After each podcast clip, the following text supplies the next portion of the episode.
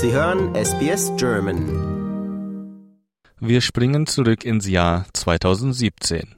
Damals versammelten sich 250 indigene Anführer aus dem ganzen Land am Uluru.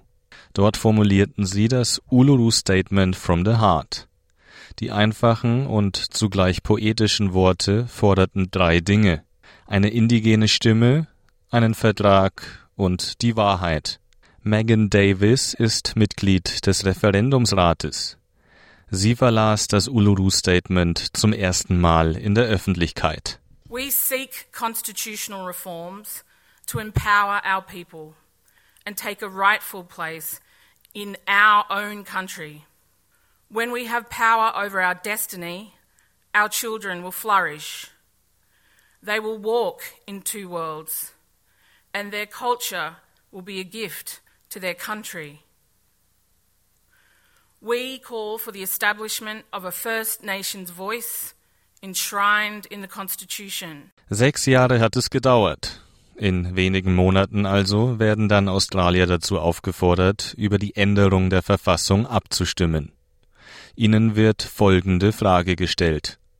Unterstützen Sie eine Änderung der Verfassung, um die ersten Völker Australiens durch die Einrichtung einer indigenen Stimme im Parlament anzuerkennen? Die Antwortmöglichkeiten sind simpel. Ja oder Nein. Doch was genau ist diese indigene Stimme im Parlament eigentlich? Die Arbeitsgruppe der Regierung für das Referendum der Ureinwohner beschreibt die Voice to Parliament als ständiges Gremium das dem australischen Parlament und der Regierung gegenüber Stellungnahmen zur Gesetzgebung und Politik abgeben würde.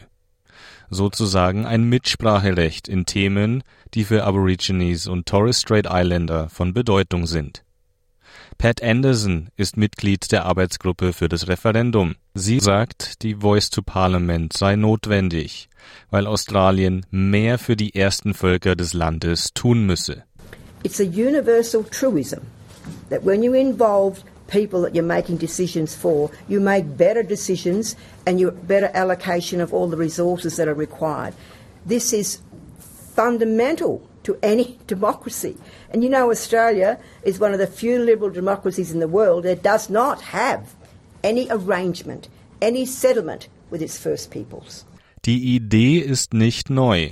Laut Reconciliation Australia fordern Aborigines und Torres Strait Islander schon seit fast einem Jahrhundert in bestimmter Art und Weise ein politisches Mitspracherecht. Linda Burney ist Ministerin für indigene Australier. Sie ist der Meinung, dass dieser Forderung nachgekommen werden sollte. Und zwar aus dem einfachen Grund, weil die Anführer der Ureinwohner darum gebeten hätten. 122 years after the Australian Constitution was formed. More than 80 years since William Cooper uh, had his petition. 35 years since the Barunga Statement. 30 years since Keating's Redfern speech. 16 years since John Howard promised a referendum to recognize, for recognition. 15 years since the apology. 13 years since the expert panel on constitutional recognition, and six years, everyone, since the Uluru Statement from the heart. The question must surely be asked how much longer do Aboriginal and Torres Strait Islander people have to wait for recognition? When will we finally resolve this unfinished business? Doch warum muss die Voice in der Verfassung verankert werden? Gegner argumentieren, dass sie einfach per Gesetz beschlossen werden könnte, wie dies auch bei früheren Gremien der Fall war. Die beteiligten indigenen Anführer sagen, dass nur so sichergestellt werden kann, dass sie von keiner zukünftigen Regierung beeinflusst oder sogar abgeschafft werden kann so wie es bei früheren Beratungsgruppen wie der Aboriginal and Torres Strait Islander Commission der Fall war. Marcia Langton ist eine der Hauptverantwortlichen für die Voice und Mitglied der Arbeitsgruppe für das Referendum. The Royal Commission into Aboriginal Deaths in Custody. the inquiry into the forced removal of Aboriginal children from their families, um, the Dondale Royal Commission. Uh, I could go on and on. And in each case, we have doggedly recommended changes to stop the deaths, the incarceration, the early deaths, and the miserable lives. And it is so infrequently that our recommendations are adopted. This is why we cannot report on many improvements in the closing the gap indicators. We're here to draw a line in the sand and say this has to change, people's lives have to improve. And we know from the evidence that what improves people's lives is when they get a say. And that's what this is about.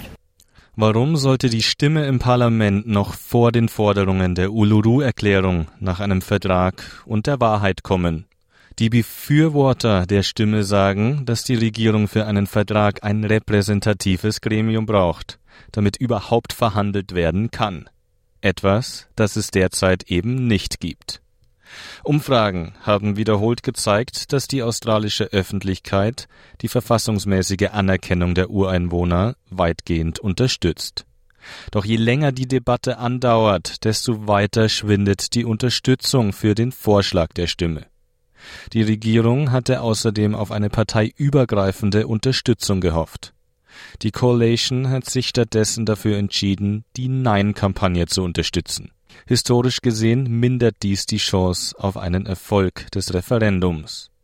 Oppositionsführer Peter Dutton bezeichnete den Vorschlag zur Voice to Parliament als Canberra Voice. If a voice is embedded in the Constitution, the Parliament can't change the voice or pass laws to override it. The Parliament cannot out legislate the Constitution. If Australians have buyer's remorse, the voice comes with a no returns policy. It's here to stay. And yet, this institution hasn't even been road tested. It hasn't been legislated, as has been the case in South Australia, and the Albanese government has this option available, open to them today. Jacinta Nampujimpa Price ist Senatorin für das Northern Territory und Sprecherin der Opposition in dieser Angelegenheit. Sie bezweifelt, dass die Stimme einen praktischen Nutzen haben werde und kritisiert, dass die Debatte über die Voice to Parliament von den wirklichen Problemen der indigenen Gemeinschaften ablenkt. We're being put on hold until this referendum is done, and real issues aren't being addressed immediately because the Albanese government is suggesting that it is a voice to Parliament that is the only thing that is going to solve some of our tough issues, which is completely and utterly untrue. It is his responsibility, it is the Minister for Indigenous Australians' responsibility to address these immediate concerns that are taking place right here, right now. Darüber hinaus gibt es seitens der Opposition weitere Kritikpunkte. Der Vorschlag zur Einführung des Beratungsgremiums sei nicht detailliert genug ausgearbeitet. Außerdem wird kritisiert, die Voice to Parliament sei spaltend und anfällig für rechtliche Anfechtungen. Warren Mundine ist Sprecher der Nein-Kampagne. My view on the voice of Parliament is is it's a total waste of money. You know, there's three hundred and something eight million dollars being spent, which could be spent on community projects out there in the regions of remote Australia. It is built on a falsehood that Aboriginal people don't have a voice. We've always had a voice, and we've had always a strong voice ever since 1973. So my thing is that we need to get economic development, jobs, uh, education, and investment into those communities and building businesses. That will be the only thing that will make the difference. Nicht alle, die sich gegen die indigene Stimme im Parlament aussprechen, haben die gleichen Argumente. Die unabhängige Senatorin Victorias, Lydia Thorpe, kritisierte beispielsweise, dass die Stimme nicht weit genug gehe. Deshalb hatte Thorpe die Grünen wegen deren Unterstützung der Voice verlassen. Sie fordert einen Vertrag und die vollständige Umsetzung der Empfehlungen der Royal Commission on Aboriginal Deaths in Custody von 1991. You are crucifying us again, giving us no power. If you were genuine, give us Senate seats in here, like they do in New Zealand. Have a treaty, like they do. Why can't we do that? What are you scared of, Labor? Hawke got sidelined by his Conservatives at the time and told not to pursue treaty. You know that. Keating tried. He got shut down. And Albo's obviously got no guts. Das Referendum wird voraussichtlich zwischen Oktober und November stattfinden. Ein genaues Datum wurde noch nicht bekannt gegeben. Damit die Verfassungsänderung umgesetzt werden kann, ist eine Mehrheit der Wähler in einer Mehrheit der Staaten erforderlich. Lust auf weitere Interviews und Geschichten? Uns gibt's auf allen großen Podcast-Plattformen wie Apple, Google und Spotify.